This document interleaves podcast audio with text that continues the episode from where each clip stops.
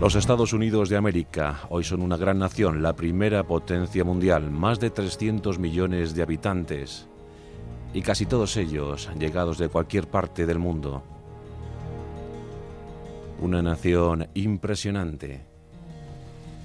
Y como todas las potencias, tuvo una forja, una forja donde héroes, villanos, soldados, indios, vaqueros lucharon, pugnaron por la prevalencia, por el dominio del territorio un país inmenso que tuvo su momento de colonización, de conquista en el lejano ya siglo XIX, con un epicentro eh, máximo, el oeste, al oeste del Mississippi, la última frontera, aquella que conquistaron miles de pioneros deseosos de iniciar una vida nueva.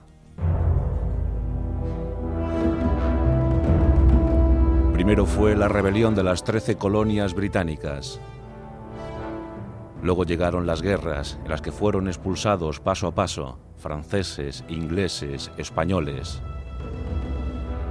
Finalmente, los nativos de aquella tierra, los auténticos dueños de aquella tierra, los indios, fueron doblegados, masacrados, exterminados y reducidos a las reservas.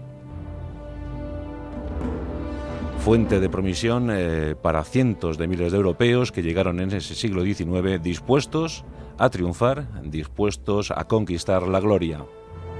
O simplemente un pedazo de terreno, una granja, un lugar donde fomentar sus pasiones, sus anhelos, su intuición de vida. Durante el siglo XIX, esos colonos empujaron, empujaron y con fuerza hacia el oeste, esa frontera establecida más allá del río Mississippi. Tierras vírgenes, dispuestas a ser cultivadas, dispuestas a ser pastoreadas, dispuestas a servir como impulso inicial para una gran nación, para un gran país. Pero todo aquello costó sangre, muchísima sangre.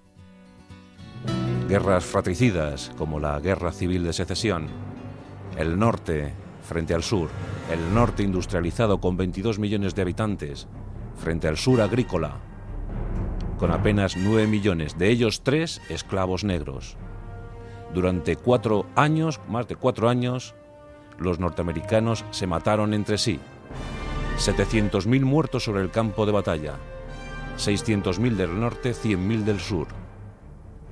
Los estados sureños tuvieron que asumir su nueva condición y se integraron a duras penas en la Unión. Pero las tropas sudistas, las tropas rebeldes, al ser desmovilizadas, dieron como resultado miles de hombres sin oficio ni beneficio. Más de 100.000 de ellos fueron hacia el oeste y buscaron allí su fortuna. Era el tiempo de los pistoleros y muchos de ellos pasaron a la historia. John Wesley Harding, 44 víctimas en su haber. Le llamaban dedos fríos. Impecable a la hora de batirse en duelo. Su mayor logro, derribar a cinco mexicanos en un combate singular. Jesse James, un confederado convertido en forajido junto a su hermano y su banda, que también murió víctima de una traición. Pero en especial brilló con luz propia la figura de un niño un joven que con apenas 20 eh, años dio mucho que hablar a la prensa sensacionalista de aquellos tiempos. Su nombre era William Booney, más conocido como Billy el Niño. Tiempos duros, tiempos heroicos en los que surgió toda una nación y aquellos hijos no eran otra cosa sino hijos de su época, de su tiempo, de los años que les vieron nacer. Hombres que morían jóvenes, muy jóvenes. Hombres que vivían deprisa, muy deprisa.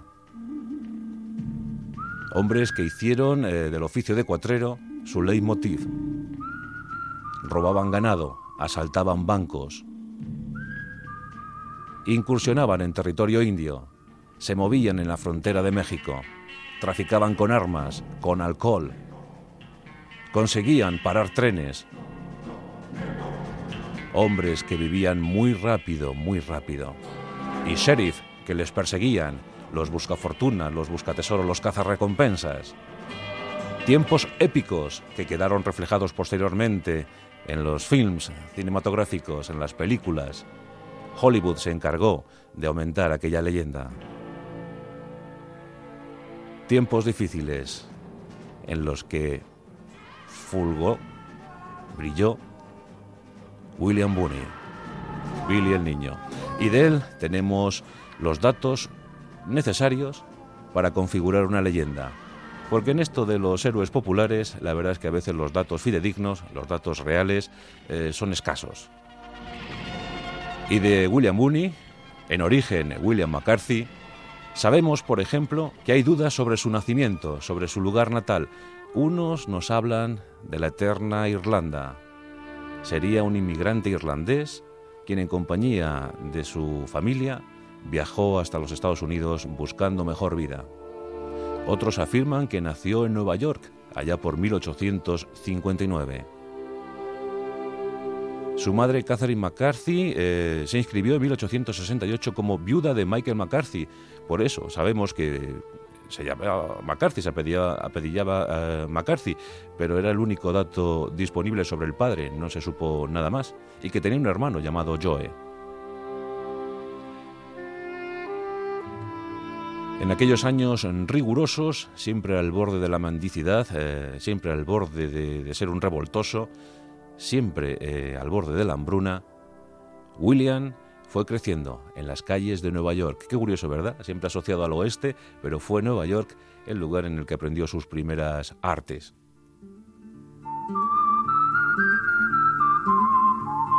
Y en esos primigenios años de, William McCarthy, la verdad es que sabemos muy poco, algún internado, algún centro, siempre se escapó de ellos, William estuvo escapando toda su vida. Pero tenemos el dato eh, que en 1870 su madre Catherine y su hermano Joe, con eh, William, marchan a Wichita para intentarlo de nuevo. En Nueva York no había oportunidad. Pero en Wichita sí, y montaron, crearon una lavandería y en ella trabajaron los tres integrantes de la familia. Y parece que no les fue mal, que incluso pudieron montar un pequeño negocio, tener una granja y soñar con un próspero futuro. La madre eh, conoció a un buen hombre, a William Henry Harrison Antrim, y con él se casó el 1 de marzo de 1873. Un hombre honesto, un hombre leal, que enseguida se hizo con la amistad de sus hijos adoptivos. Dicen que William adoraba a su padrastro. Pero por desgracia, la tuberculosis se apoderó del alma del cuerpo de Catherine y el 16 de diciembre de 1874 fallecía. La felicidad eh, quedaba rota. William Henry Harrison Antrim se desentendió de los eh, pequeños y buscó eh, mejor oportunidad en el terreno de la minería el contacto fue cada vez eh, más espaciado y William tenía tan solo 15 años. 15 años y necesidad de sobrevivir, necesidad de aventuras. Y así llegamos al año de 1875. Aquí se inscribe su primera fechoría. Primero había robado unos kilos de manteca, fue detenido, pero como no tenía antecedentes y era tan joven, enseguida fue puesto en libertad. Malvivió por las calles de Silver City, su nueva ciudad a la que había llegado con su madre y su padrastro, y por allí se le vio deambular, y al poco se le vio unido a los maleantes de la zona. Uno de ellos, Sombrero Jack, se convirtió en su mejor amigo. Junto a él perpetró su primer eh, golpe, su primera hazaña mm, de delincuente fue en una lavandería china donde los dos entraron para robar unos ropajes, unas ropas. Sombrero Jack se escapó, pero eh, William McCarthy fue detenido. Detenido y llevado a, pues a, la comisaría de la época. a la cárcel, a la pequeña cárcel de la localidad de Silver City. El comisario, el sheriff, eh, quiso darle un escarmiento, era muy joven, y le puso a limpiar los pasillos eh, del penal, de la, de la, pequeña cárcel. William eh, no soportó aquella situación, vio una chimenea y por ella se deslizó hasta conseguir huir. Ya comenzaba a hablarse de él. Se decía que era un chico inquieto, que era un chico nervioso. Eso sí, muy amigo de, de los que iba encontrando, con los que se iba topando pero ante todo, rebelde, ante todo insumiso. No le gustaba obedecer. William McCarthy escapó. Se hacía llamar Henry Antrim, recordando a su padrastro. Y en ese año de 1875 se daba inicio a su era de auténtica épica, de auténticas aventuras. Comenzaba a gestarse la leyenda de Billy el Niño. Se escapó a Nuevo México y allí trabajó, dicen, para el ejército, para el ejército norteamericano. Trabajos de, mala muerte, donde apenas conseguía sobrevivir, lo que le empujó allá a iniciar sus primeras eh, hazañas como cuatrero. Empezó a robar ganado, muy joven era todavía. Pero esto no era nada para lo que iba a llegar en agosto, el 17 de agosto de 1877. No había cumplido los 18 años. Se encontraba en la localidad de Granham. Y en la taberna del pueblo, en la tabernucha del pueblo, pues quiso cruzarse, quiso el destino que se cruzara con la vida de un maleante, un hombre de mal vivir, al que llamaban, bueno, Ventoso Cahill. Como os digo, eh, William era muy nervioso. No soportaba las afrentas y parece que Ventoso se metió con el muchacho. Le increpó de alguna manera, le molestó y los dos se enzarzaron en una pelea. De los puños pasaron a las miradas fijas. Ya por entonces las cananas de William colgaban bajas. Ventoso intentó desenfundar, pero William era mucho más rápido. Y le pegó un tiro en el vientre.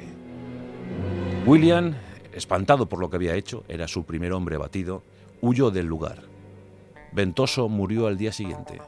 Dicen los expertos que si William se hubiese dejado detener y hubiese acudido a juicio, seguramente le hubiesen absuelto por haber sido en defensa propia pero no quiso esperar a esa sentencia y prefirió la escapada. Una vez más, la leyenda de William iba incrementándose. Apenas tenía 18 años y ya había matado a su primer hombre. Dice la historia que William Booney, así se hizo llamar desde entonces, mató a 21 hombres. Los datos oficiales nos hablan de tan solo 5 y en tiroteos múltiples, pero ya sabéis que la prensa, que el populacho, que la gente quiere héroes, héroes y además con grandes gestas. Por tanto, el número de víctimas iba aumentando día tras día, mes a mes. William Booney era el hombre más buscado de la zona. Era el enemigo público número uno. Y toda suerte de crímenes, de asesinatos, le iban siendo imputados. Él no rehusaba de esa condición y se iba juntando con eh, pillos, con maleantes de, de cualquier clase, de cualquier estofa. Viajó a Nebraska y allí en Lincoln County, un villorrio de apenas 400 habitantes. Hoy en día esa ciudad tiene 250.000, pero entonces eran 400. Eso sí, todos implicados en alguna gresca, en alguna pendencia. Había traficantes de armas, traficantes de alcohol, ganaderos sin escrúpulos, Lincoln County era un vergel para la ganadería, principalmente para dos grandes magnates. John Chisholm, a Chisholm le conoceréis porque en 1970 John Wayne protagonizó una película encarnando a este personaje curioso, a este ganadero del oeste norteamericano. Bueno, pues por un lado estaba John, Chisholm, pero por otro estaba John Henry Toulston. y eran enemigos acérrimos. Se dice que Chisun contaba con más de 80.000 cabezas de ganado, 80.000 vacas que pastaban por aquellos lares. Bien, pues para delimitar eh, territorios y sobre todo para asegurarse eh, la prosperidad, estos eh, ganaderos contrataban bandas, bandas de forajidos, bandas de pistoleros. Y por allí circulaba Jesse Evans. Jesse Evans era un hombre muy popular, un hombre veterano, con una banda que podía oscilar entre los 15, 20 efectivos. En esa banda, por ejemplo, estaba un tal Buffalo Bill, en sus tiempos de mocedad. Bien, pues eh, William Booney llegó a la zona y se alistó en la banda de Jesse Evans. Y por aquel tiempo, eh, Chisholm contrató a Jesse Evans en sus eh, cuitas con Toulston. Estamos a punto de ver cómo mm, se daba paso a uno de los capítulos más celebrados, uno de los capítulos más difundidos en la historia de todo el oeste americano. Me refiero a la guerra de Lincoln County. Los pistoleros de una y otra facción siempre acababan enzarzados a tiros, en peleas por las lindes, por los territorios, en la defensa del ganado, en la defensa de los que les contrataban. Y como ya sabemos, William Booney, ya conocido como Billy el Niño, así llamaban todos a él, le llamaban el Niño, porque era muy joven, era el más joven de, la banda, pues eh, discrepó con Jesse Evans, discrepó con Chisun y se pasó al otro bando. Se pasó al grupo de, de. Nos encontramos en junio de 1878. La situación está al límite.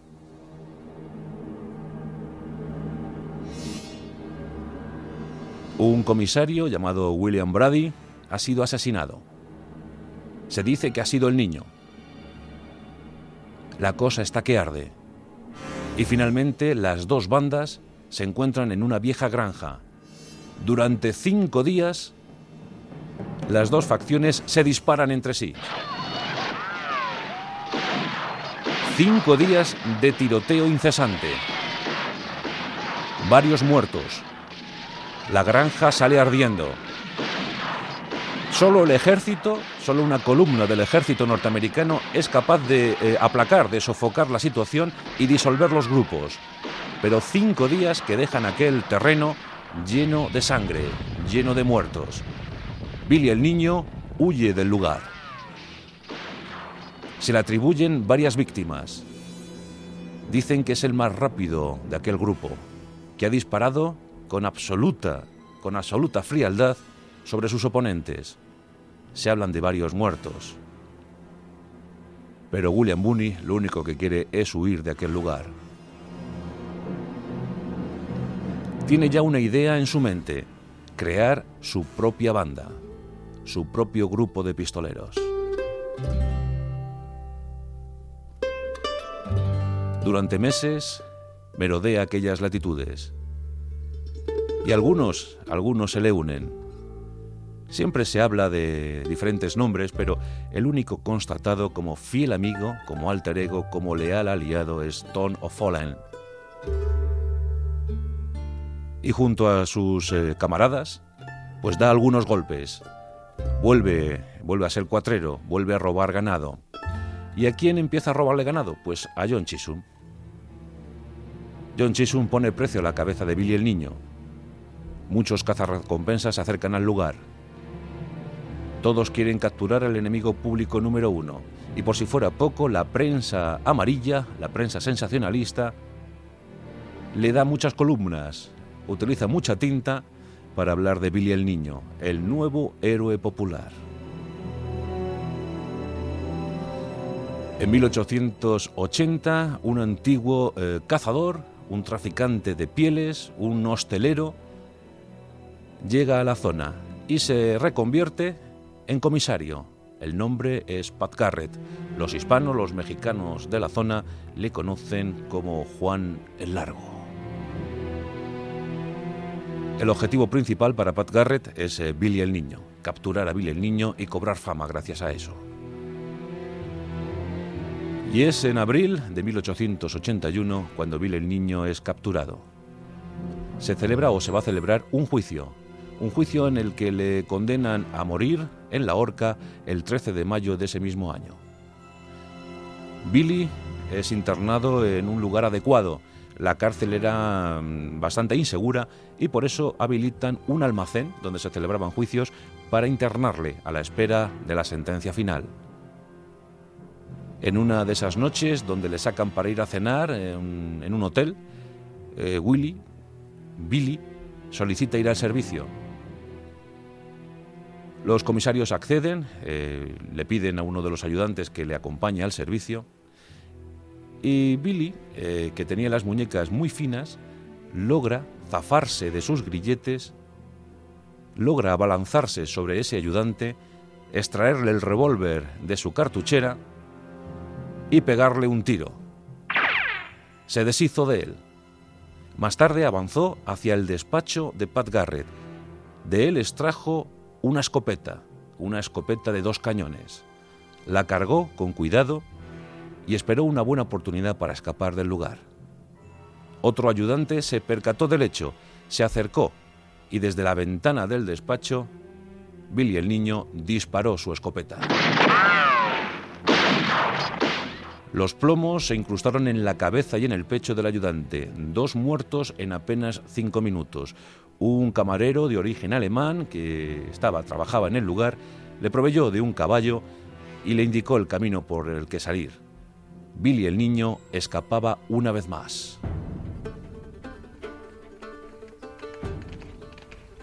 Pat Garrett estaba furioso. Su principal enemigo se le había escapado entre las manos y encima había abatido a dos de sus mejores ayudantes. Se rumoreaba por la zona que Billy quería huir a México para dar rienda suelta a una nueva vida, que se quería dedicar al tráfico de alcohol o quería montar una granja ganadera. Eh, eso es lo que quería hacer, pero lo cierto es que no abandonó aquella zona. Billy el niño siguió, siguió eh, deambulando por los territorios próximos a Fuerte Summer. Finalmente, la traición quiso que Pat Garrett localizara el lugar exacto donde se escondía Billy el niño. Era una vieja hacienda mexicana. Allí le custodiaban, allí le protegían, allí le alimentaban. Billy el niño tenía numerosos amigos entre la comunidad mexicana. Pero un traidor delató su posición y Pat Garrett, en compañía de algunos ayudantes, se acercó al lugar. Era el 14 de julio de 1881. En aquella noche, Pat Garrett se internó en la hacienda. Eligió un sitio idóneo para esperar a su víctima. Se escondió en una habitación donde había una cama y unos muebles antiguos y allí esperó pacientemente. En mitad de la madrugada, vio acercarse a ese sitio una sombra. Nervioso, desenfundó su pistola, apuntó a la sombra y disparó. No quedó convencido con ese primer disparo. El fogonazo de la pólvora le molestó, le incomodó y optó por un segundo disparo. La sombra desapareció. ¿Qué había ocurrido? Con presteza los ayudantes de Pacarret entraron en el lugar y con una vela dieron iluminación a la estancia para comprobar que el muerto, que el fallecido, era William Booney, era Billy el niño. Un tiro se había incrustado por encima de su corazón. La leyenda había muerto. Billy el niño había sido víctima de Pat Garrett. Al día siguiente le enterraron los mexicanos le rindieron honores. Daban el último saludo a aquel muchacho de 21 años. Y desde entonces, la rumorología. ¿Realmente Pat Garrett le mató? ¿Acaso no había escapado a México? Billy el niño sigue vivo, decían los mexicanos. Su aureola se extendió por todos los territorios del oeste. Billy el niño, 21 años, Dicen que mató a 21 hombres. Oficialmente solo se constataron 5. Y desde entonces, todo se exageró. El propio Pat Garrett escribió un libro la verdadera vida de Billy el Niño. Todos hablaron de él. Y otros tantos quisieron emularle. Muchos jóvenes optaron por la vida de la delincuencia. No había otra salida, no había otra forma de vida. Billy el Niño, fallecido el 14 de julio de 1881. Eso sí, oficialmente. Luego las leyendas se encargarían de otra cosa, de otras biografías. Billy el Niño, un héroe popular del siglo XIX. Otros muchos como él fallecieron y no pudieron dejar su leyenda inscrita en ningún periódico. Pero Norteamérica siguió su paso imparable. Los trenes eh, fueron extendiendo sus vías por los territorios otrora vírgenes. Los indios fueron a las reservas. En 1890 acababan las guerras indias. En 1898 la guerra con España impulsó definitivamente el nacimiento de la primera potencia mundial los Estados Unidos de América, que se crearon, que se forjaron gracias a historias personales como las de William Booney, como las de Billy el Niño.